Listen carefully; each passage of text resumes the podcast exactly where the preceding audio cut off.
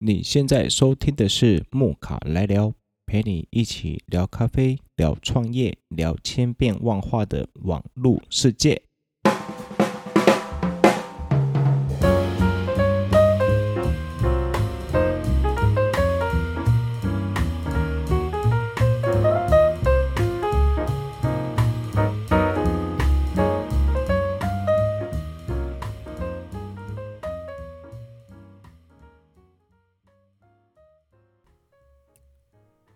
Hello，大家最近过得好吗？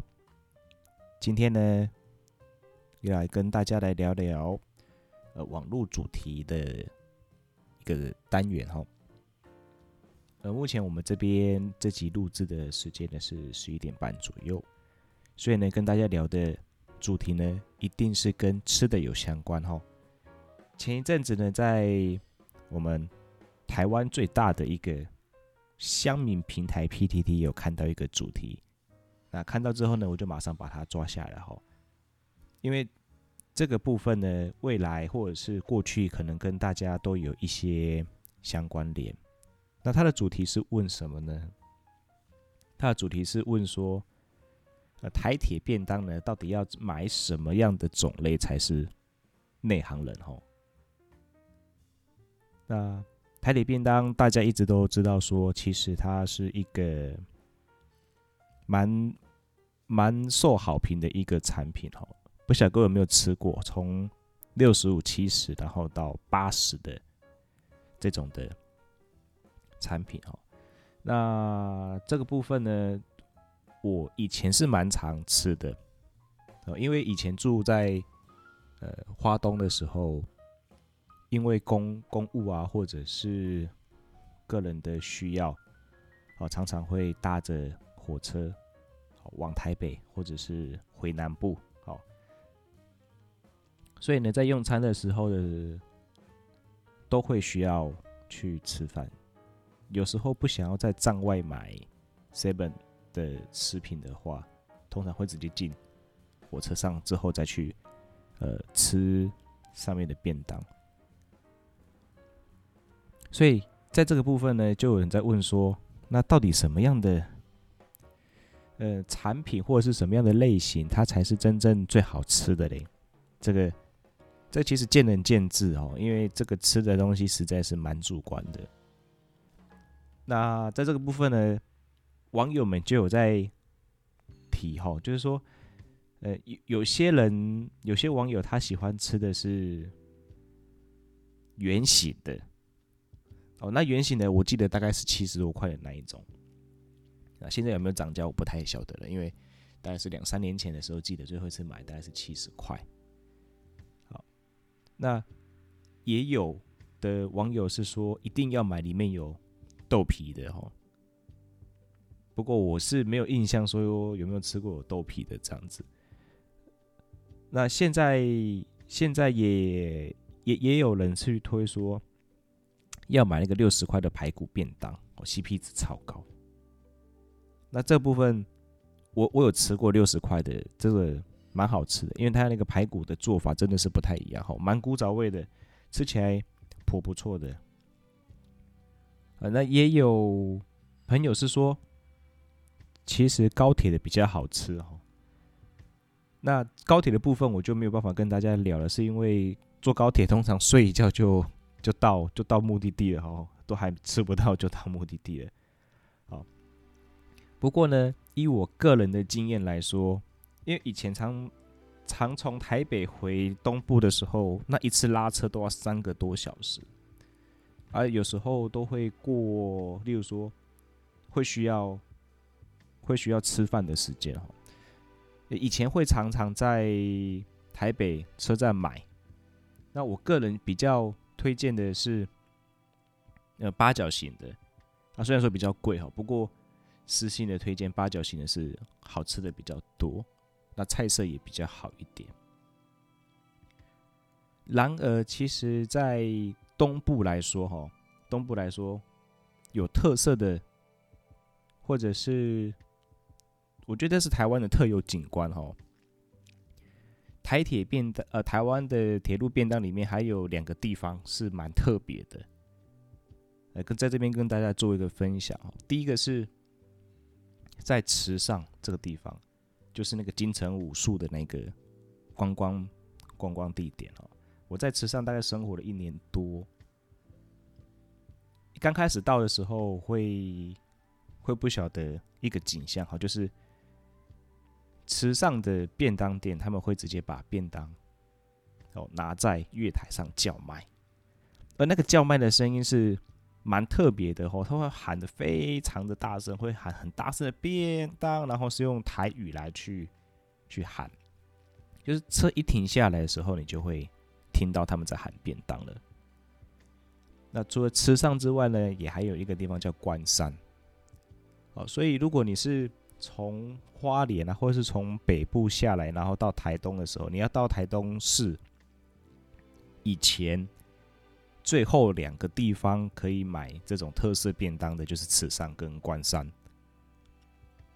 所以每一次一到了这个地方，池上站的时候，就会看到还没有到池上站的时候，就看到很多人挡在呃，就站在走道边，然后每个人手上都拿着钞票，要做什么呢？就是车厢门一开的时候，就去买便当。而且这个这个景色很特别哦，就是说你会看到很多人是，呃，有些人是拉着行李的，你就知道说啊，这个是旅客哦，要在要在池上这边来下站。哦，或在关山站下车这样。那有些人是排队，然后是拿着钞票的，这个就会知道说他是要买便当的。不过呢，也常常有一些时候，就是说他拿着钞票，可是回来的时候呢，也是拿着钞票哈，因为就是没有买到，或者是说，呃，时间太晚了哈，被被关门了。就会看到几家欢乐几家愁的那些画面哦。而不得不说的是，池上跟关山的便当是好吃的，好，那台铁便当也是蛮好吃的。好，这这个部分呢是关于铁路文化的这个这个体验哈。如果有机会的话，大家可以去呃买买看。不过呢，有一次有一个蛮不好的一个体验的感觉哦，是什么呢？就是，呃，我们都知道从外外面就是进站以前买便当哦，或者是说，呃，到了某些，呃，像我刚刚所说的池上关山可以买便当之外呢，也会有一种，就是有服务员，呃，拉着车，啊，到到各个车厢去喊说，哎，要不要？有没有需要便当？有没有需要饮料？这一种的。产品，呃，我个人的体验是蛮不好的哈，就是说，一样是花六十块，我可是打开的时候那个会蛮傻眼的，会蛮傻眼的。呃，小鸟味的吃起来可以，但是如果说是要吃饱的话，我个人还是真的比较建议说从火车站外面买进来会比较好一点。风味上可能自己，我个人来说吃起来说还不错。那最主要的是那个量的部分是比较少一点的。好，所以我说的 CP 值上面来说，就是这个部分哈，以一个男生来说，他会有一点点呃吃的不够的感觉。好，所以在这边也是最主要还是建议大家说，如果你想要吃吃看那个风味的话。都还蛮欢迎的，其实风味都还蛮不错。那如果要吃够量的话，那还是会建议大家说，如果在买车上拉车的那种便当的时候呢，如果你可以吃下两个的话，建议抢两个哈。那如果没有没有办法的话呢，会建议再买个小饼干哦，再果果腹，因为毕竟搭车的时间可能会很长，好避免自己再次肚子饿。好，这边做个。小小的分享。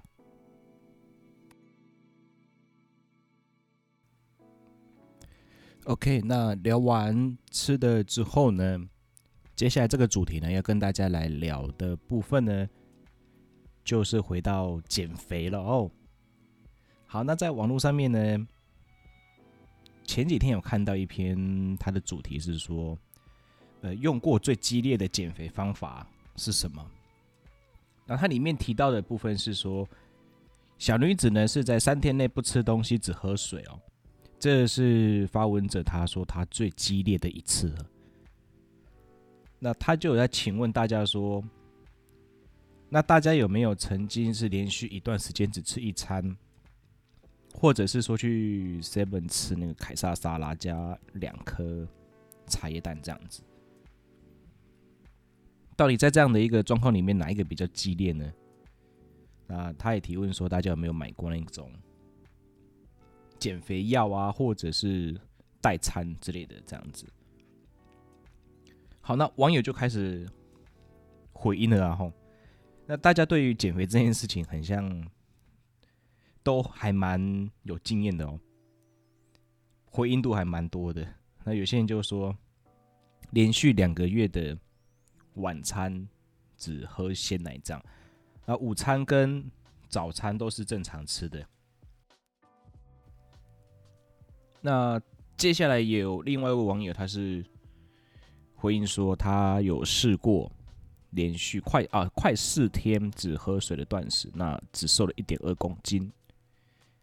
好，其他的也有一些网友们来回应，说是用那个一六八的减肥方式，哈，十六个小时是断食的，那八个小时是可以吃东西的。那他是说持续了三年，偶尔会请假偷吃。好，那在这个减重的方式来说，大家真的都是呃各种千奇百怪的，或者是说各种方式来减掉自己身上的重量。啊，那以我自己在身边的一些朋友们的减重方式就蛮特别的哦。前一阵子有所谓的生酮饮食哦。那之前我一个朋友，一个大哥哦，他。也是透透过生酮饮食来瘦下来的。那他为什么会进行生酮饮食呢？因为他的身体的状况其实就是比较比较肥胖嘛。那也因为这样子而开始有了一些糖尿病的症状，就早期的糖尿病的一些病况这样子。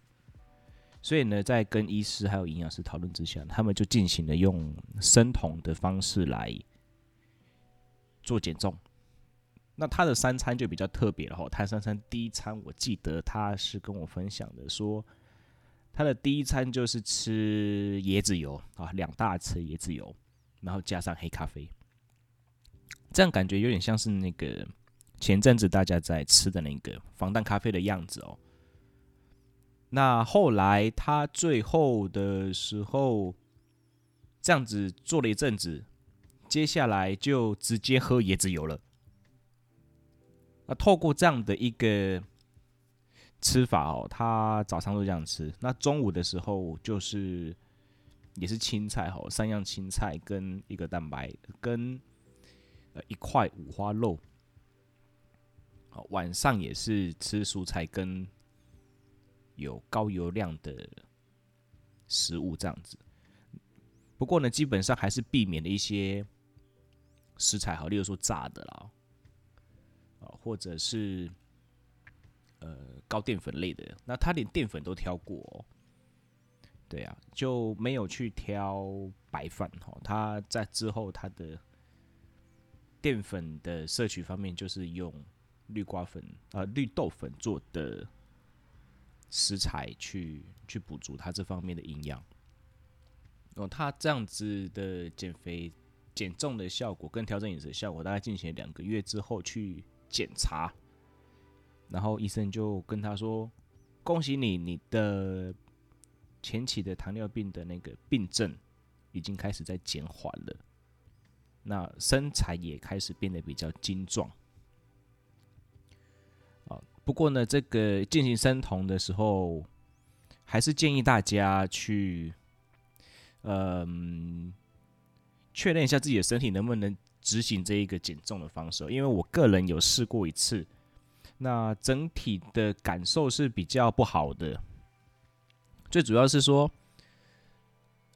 它让我比较没有精神，这这个我不晓得为什么会这样子哦，因为我只是看书，然后就这样进行，没有经过太多的评估，然后就这样去执行了。这样，好，那这样的减重的方式对我个人是不适合了哦，因为其实生酮饮食它所需要去执行的细节还蛮多的。那因为身为一个上班族哦，有时候可能真的没有办法去这么的完整的去进行到那些细节的操作，例如说食材的选购这样。所以呢，最后还是回到一个原则上，就是多动，然后吃的正确，哦，用这样的方式去让自己的身材在维持在一个状态里面。那我自己曾经最重的、瘦最快的时候是什么时候呢？就是那时候工作在旅行社，哈，从七十四、七十四公斤瘦到六十四公斤，花了多久呢？大概是五个月左右。那这样的一个过程，其实回过头来看的时候，他那样的一个减重的方式跟方法，很像是现在大家还蛮流行的一个方法，就是间歇性断食。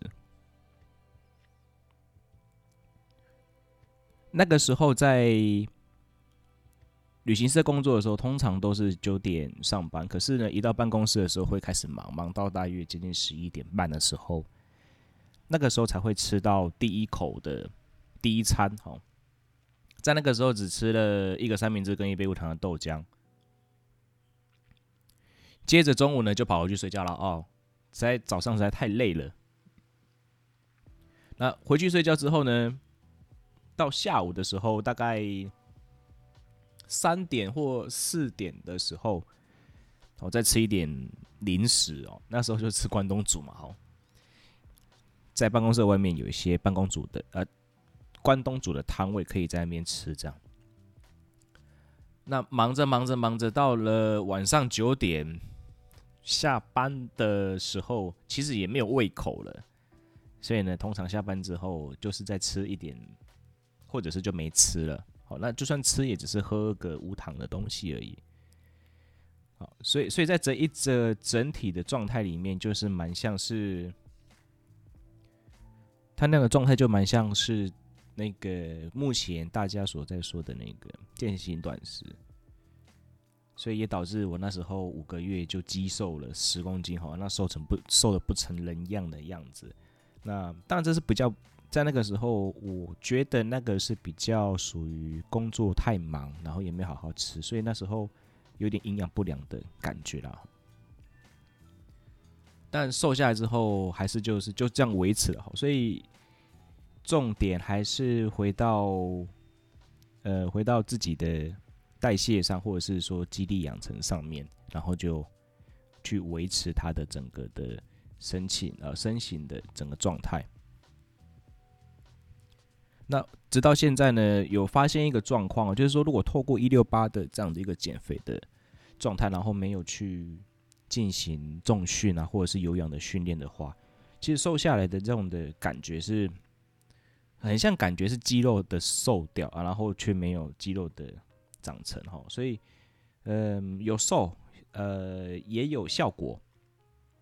那也建议大家在这个训练的里面哈，或者是说在这个漫长的减重的路路上，还是建议大家说要多做一些运动，然后增加自己的肌肉量。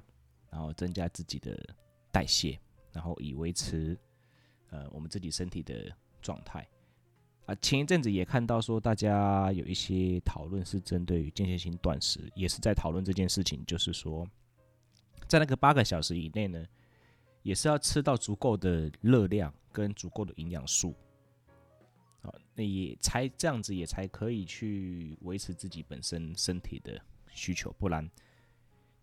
减重其实最害怕的还是会把肌肉给瘦掉哦，因为肌肉的养成真的是蛮难的，可是脂肪的堆积是非常的迅速哦。